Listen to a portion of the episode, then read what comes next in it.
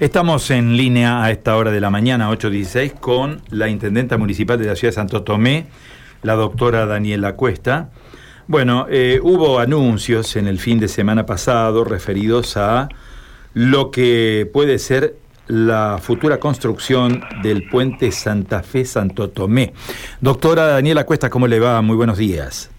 Buenos días, Carlos. Buenos días a todo el equipo y la audiencia. Muchas gracias por atendernos ¿eh? a esta hora de la mañana. Bueno, eh, una mirada optimista. Uno eh, encuentra en estos anuncios siempre la posibilidad de que se concrete una obra que yo digo, a ver, no sé, pero en la región del el área metropolitana es la más demandada, ¿no? Me parece.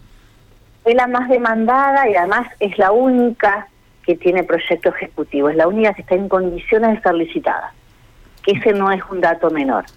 Eh, eh, llevar adelante una obra de esa magnitud lleva un proceso que, bueno, nosotros más allá de la historia del puente que tiene veintipico de años, lo cierto es que este, este puente y este llamado a licitación empezó con una, un compromiso de Kirchner en 2007 eh, porque la provincia iba a financiar la transformación de la Ruta Nacional 19 en autovía y en compensación, dijo el presidente, la nación va a construir este puente.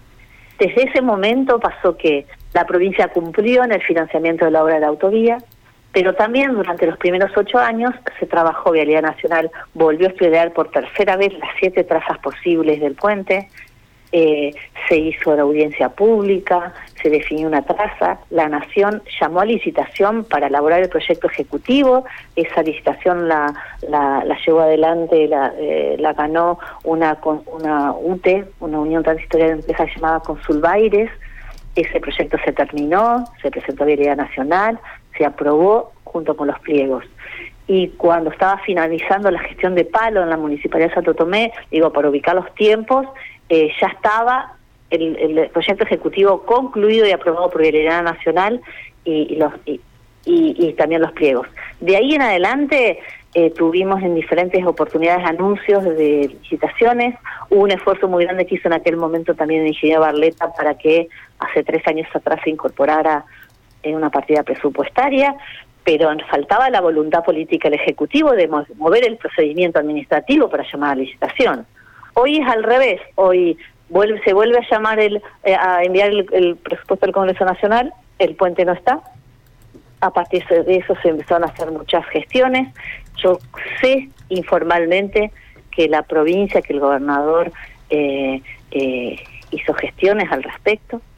Y esta, este, este fin de semana, el viernes creo que fue, que vino el, el ministro de la Nación eh, a una reunión creo que con el, con el gobernador y con eh, el intendente de Santa Fe. A partir de eso surge una nota periodística donde eh, se anuncia esta posibilidad concreta. Nosotros no tenemos institucionalmente ninguna notificación ni éramos parte de esa reunión, pero la verdad que no podemos no plantear una satisfacción con cautela porque eh, eh, el debate legislativo no ha concluido, no se aprobó el, presupuesto todavía, pero nos parece auspicioso y hay que decir que, que un ministro manifieste esa intención está bueno. Eh, para nosotros esto va a estar va a ser real, va a ser realidad el día que tenga su partida presupuestaria y el decreto firmado con fecha de licitación, digamos. Pero bueno, eh, ya no nos ha pasado otras veces que nos han tirado fechas y no ha pasado nada. Es, creemos, esperamos, tenemos esta expectativa, digo, eh, eh, este gobierno nacional es aquel que en su momento anunció la obra, se compromete a hacer la obra, obra. este gobierno nacional es el que avanzó en todo ese proceso de definición de trazas, por lo cual tenemos una expectativa un poquito más, más fuerte con que se concrete pero falta todavía. Digo, entonces decimos, es, felicidad, no podemos no manifestar nuestra satisfacción porque es lo que venimos pidiendo, pero falta los papeles y en eso estamos, digamos, cautelosos que hasta que no se del debate legislativo, eh, evidentemente esto es una intención política que no es menor, que es importante, pero que le falta eh, la partida presupuestaria y a partir de eso el movimiento administrativo para definir la fecha de licitación. Claro, eh, uno repara en varios temas, ¿no? Pero a ver, eh, uno de los temas importantes, más allá de la infraestructura, de las cuestiones que tienen que ver con lo presupuestario, que usted explica claramente, tiene que ver también con la modificación de toda una fisonomía de tránsito en el Gran Santo Tomé y en el Gran Santa Fe, ¿no? Es decir, se descomprime el carretero, se descomprime en una buena medida el área sur de Santa Fe, se minimiza el riesgo de accidentes que estamos teniendo todos los días, eh, de una u otra circunstancia en el puente carretero es decir, va a significar un cambio muy, muy importante en toda la zona del Gran Santa Fe y del Gran Santo Tomé, ¿no? Tal cual, porque es tan importante el puente en sí mismo como las obras complementarias. Un puente requiere eh, obras complementarias que conecten las ciudades y el transporte con ese puente. Entonces, para nosotros, eh, este puente empieza, eh, y para el proyecto ejecutivo que está aprobado, empieza eh, frente a Purina, eh, en la intersección de, de Ruta 11 y donde empieza ahí a, 50 metros la Ruta 5. Y es todo un, esquema de circunvalación de la ciudad. La verdad que es una obra que, que va a mejorar muchísimo y por eso pasan los años y sigue estando tan vigente la necesidad. Y cada vez hay más tránsito y cada vez la necesidad, al contrario, se aumenta. Habrá que repensar también, eh, seguramente, todo lo que tiene que ver con el transporte urbano e interurbano. Es decir, lo que hoy son los servicios entre Santa Fe y Santo Tomé tendrán que ser eh, repensados, rediseñados, seguramente, ¿no? Mm, sí, sí, puede ser. Digo, em, a ver, hay, una discusión sobre el tema del transporte interurbano que nos debemos, digamos, nosotros tenemos un transporte, la dimensión de la ciudad hace que no, no hemos podido avanzar en, un transporte local. Entonces, en el transporte interurbano tiene una incidencia muy fuerte en el recorrido urbano. Y hay sectores que, que, han crecido y que eh, no tienen accesibilidad todavía al transporte. Eh, y, eso es un tema que, que, se redimensiona eh, a cada momento. pero esta vía de comunicación tiene también que ver con lo que nosotros denominamos el corredor bioceánico, esta, este transporte internacional que va desde el Atlántico al Pacífico y donde esta conexión vial va a significar además eh, asegurarnos que, por ejemplo, cuando pasan cosas como la semana pasada con un accidente, no quedemos, no quede la, la ciudad prácticamente digo prácticamente incomunicada porque lo que se demostró que la autopista y el acceso norte no alcanzó para absorber semejante cantidad de tránsito.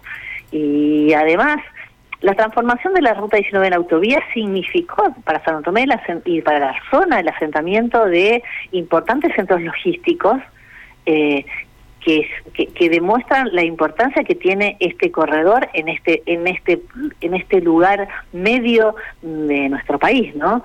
Eh, y la expectativa es que esta nueva conexión eh, vial también potencie esa esa posibilidad de erradicaciones logísticas, además del tránsito pasante que es tan importante para el comercio internacional.